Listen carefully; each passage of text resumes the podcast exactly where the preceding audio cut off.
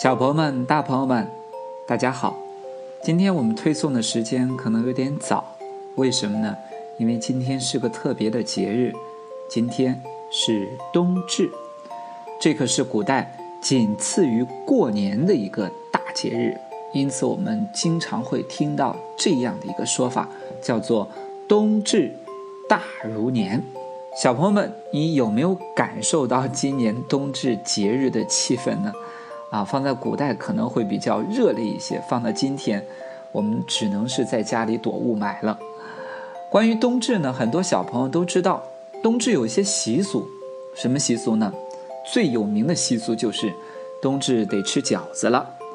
那冬至在古代人的生活里面还有哪些讲究呢？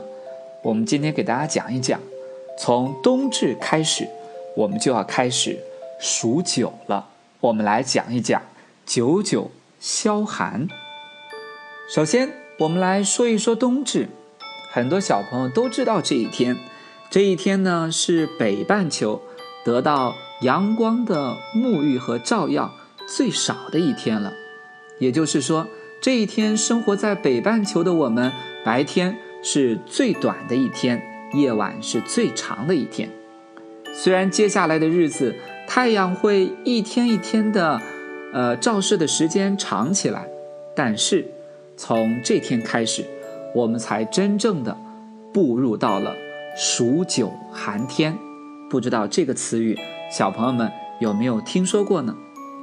古代的时候呢，有这样两方面的原因，使得人们到了冬天的时候会想办法去消磨这个寒冷的冬季，度过这个寒冷的冬季。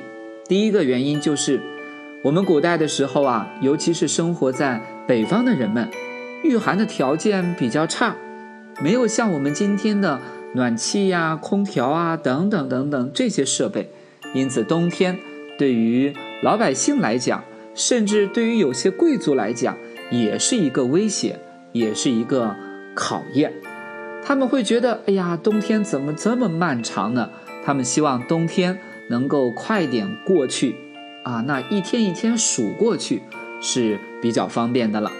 第二个原因呢是什么呢？冬天的时候呢，人们不可能像天气好的春天、秋天、夏天可以到户外去活动，因为实在太冷了。因此，他们就得想方设法在家里面是不是可以找一些活动来打发时间呢？于是有一项习俗在冬至之后就开始出现了。它的名字就叫做九九消寒。那九九消寒最有名气的就是九九消寒图了。什么意思呢？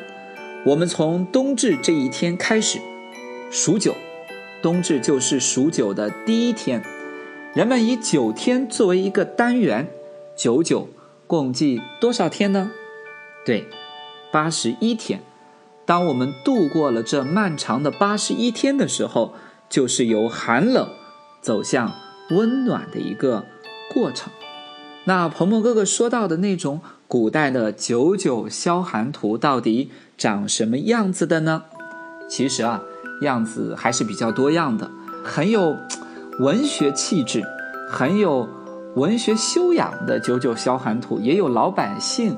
之间比较，咦，有俏皮话的那种九九消寒图，有的是鱼的形象，有的是葫芦的形象。今天，鹏鹏哥哥给大家介绍这么样几种九九消寒图。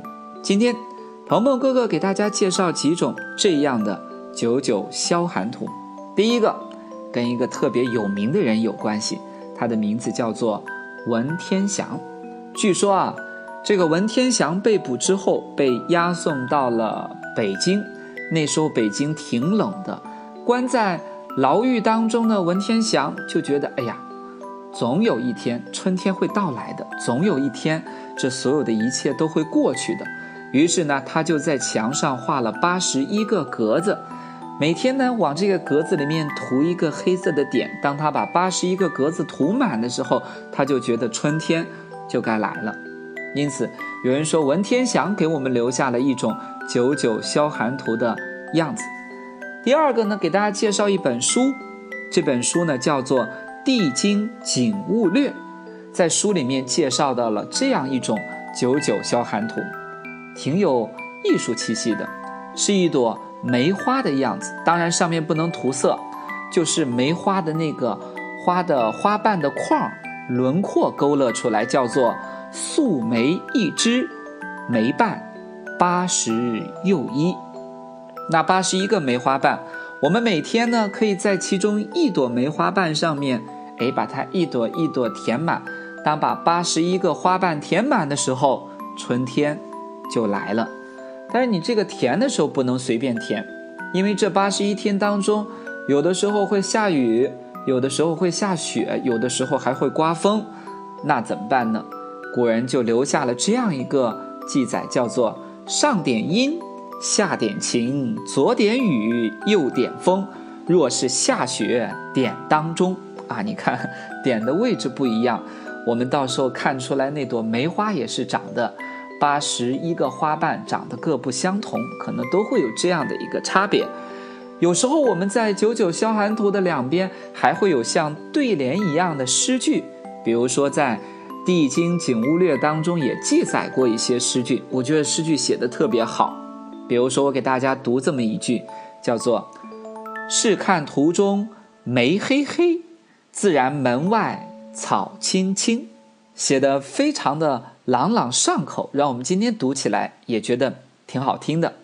第三个，给大家再介绍一个九九消寒图，那就跟皇帝家有关系了。据说这个消寒图呢，在清朝的时候，在皇家是非常盛行的，跟谁有关系？一个叫做权贵妃的人，其实啊，她是咸丰皇帝的母亲，是道光皇帝的皇后。因为特别有才华，特别有智慧，特别有美貌，好像这几样东西都占全了。因此呢，道光皇帝哎，怎么样称呼她呢？当他一进入宫中的时候，称他为权贵人。在这里给我们的妈妈们讲一个小故事啊，很多妈妈都会。看这种古装题材的电视剧比较多，对后宫当中的这些级别是有一定的了解的。这位权贵人十四岁当贵人，十五岁当权嫔，十六岁当权妃，十八岁就当上了权贵妃，是清朝众多的后妃当中啊，这个升级速度最快的一个了。他的这个九九消寒图什么样子呢？是一首诗，只有一句，九个字。叫做庭前垂柳，珍重待春风，啊，你看写的很美，起到一种迎春的美好的寓意。给小朋友们布置个作业，你把这几个字啊，都在手心里面挨个写一遍。写完之后呢，你会发现这九个字啊，都有一个特点，每个字都有九个笔画。那九个笔画又有九个字。加起来是多少笔呢？对，是九九八十一笔。